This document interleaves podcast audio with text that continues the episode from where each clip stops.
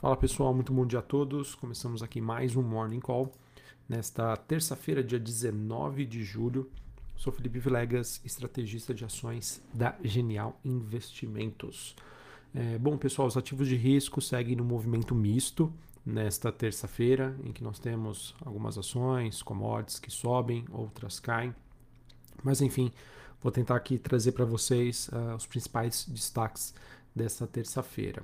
Bom, é, acho que o, o, que acaba entrando aí no radar do investidor e acaba sendo destaque é sobre a movimentação de valorização do euro que acontece nessa, nessa terça-feira, é, após a Bloomberg é, divulgar que alguns membros do Banco Central Europeu, o ECB, é, colocaram sob discussão uma possível alta de 0,5% para a próxima reunião aí que vai definir a política monetária da zona do euro, que acontece na próxima quinta-feira, dia 21 de julho.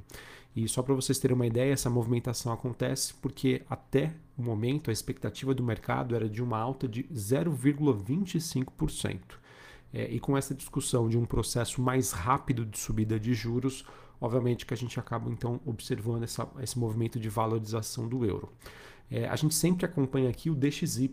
DXY nada mais é do que uma cesta de moedas principalmente o euro contra o dólar.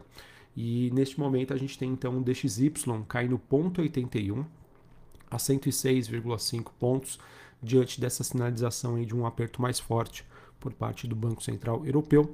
Lembrando que essa decisão aí do Banco Central Europeu, que acontece na próxima quarta, na próxima quinta-feira, perdão, ela acontece aí a menos de uma semana da decisão do FONC, que acontece então na semana que vem.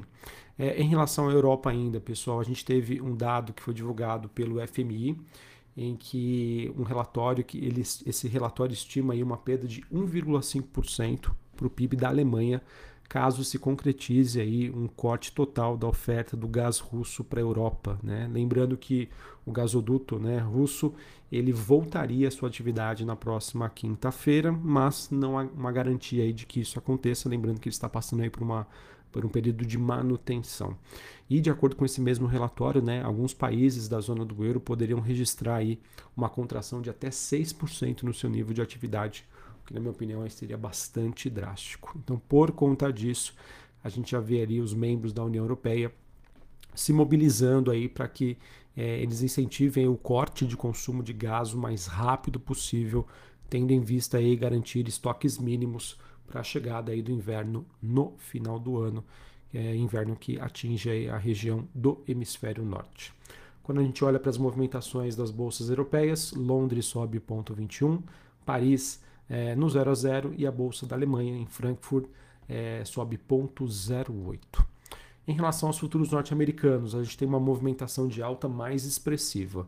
S&P subindo quase 1%, Dow Jones alta de 0,74%, a Nasdaq também subindo quase 1%.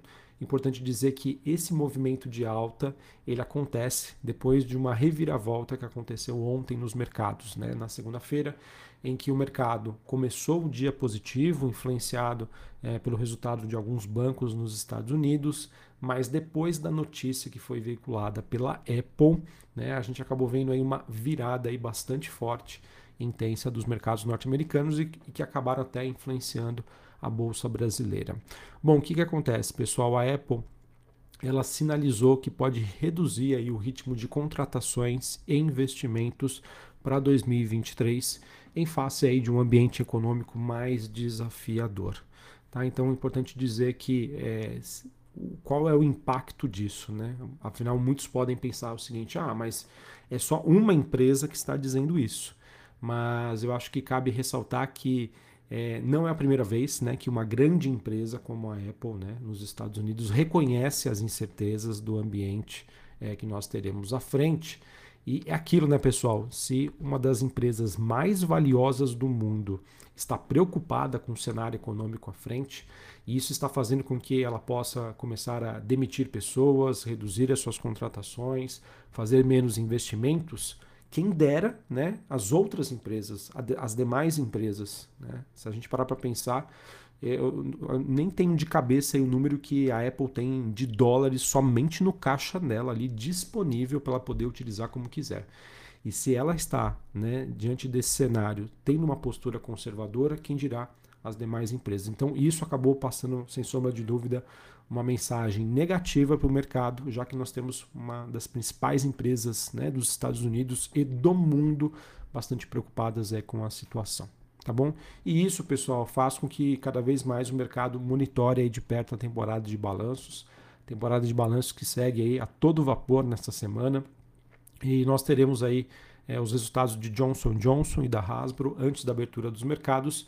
E hoje, após o fechamento do mercado, a Netflix aí divulga os seus números. Até o final desta semana, né, nós teremos ainda o resultado de Tesla, United Airlines, American Airlines, Snap, Twitter, Verizon, enfim, todas essas empresas aí vão divulgar os seus números referentes ao segundo trimestre de 2022. Certinho?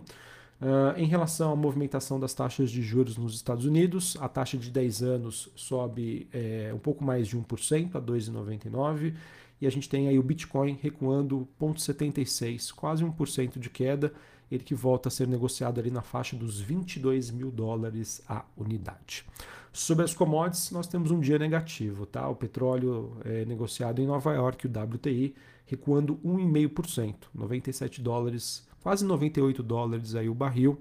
É, o barril aí que acaba recuando, né, depois de uma alta que aconteceu ontem, que foi a maior aí desde é, de maio, é, à medida com que a gente teve aí um movimento de desvalorização do dólar, o que acabou tornando aí a, commodity mais atrativa. É, olhando para os metais industriais, a gente tem o cobre recuando 1,17, níquel subindo quase 4% e mais um dia negativo aí para o minério de ferro, que volta a ser negociado abaixo de 100 dólares a, a tonelada seca. Tá? É, por enquanto não temos nenhuma grande novidade em relação à China. A China que continua passando por um período bastante turbulento, em que os jornais seguem destacando aí os boicotes das, das hipotecas por lá, que seguem aí bastante crescentes aí por conta né, das infecções é, por Covid-19 e com no caso né, a população chinesa né, ela não querendo né, pagar essas hipotecas até que os seus imóveis forem entregues né, diante aí da desconfiança que o setor imobiliário está passando por lá. É, bom, falando agora só um pouquinho sobre o Brasil, a gente não tem aí grandes novidades, é, dado aí o recesso parlamentar.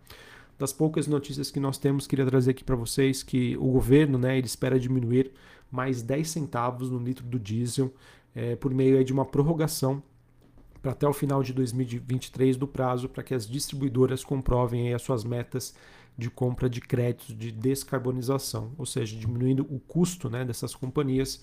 Espera-se que isso seja repassado também para o preço do combustível. E também com a entrada em vigor da PEC 15, a expectativa é de uma baixa aí de mais de 20% aí nos preços do etanol com o objetivo de tentar manter a paridade do seu preço do etanol em relação à, gasolina, certinho?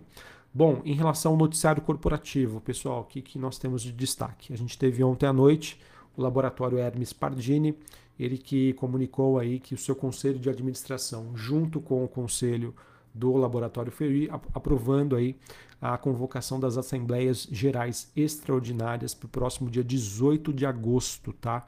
A fim da deliberação aí sobre a reorganização societária entre as duas companhias. É, Para quem não se recorda, Fleury e Pardini eles anunciaram recentemente que vão combinar aí os seus negócios num processo né, de fusão, visando aí uma sinergias né, e potenciais de ganho para as duas companhias. Uh, a gente também teve a Omega Energia, ela informou aí que assinou com a Apollo Asset um memorando de entendimento para um potencial investimento aí em centrais geradoras de energia solar fotovoltaica.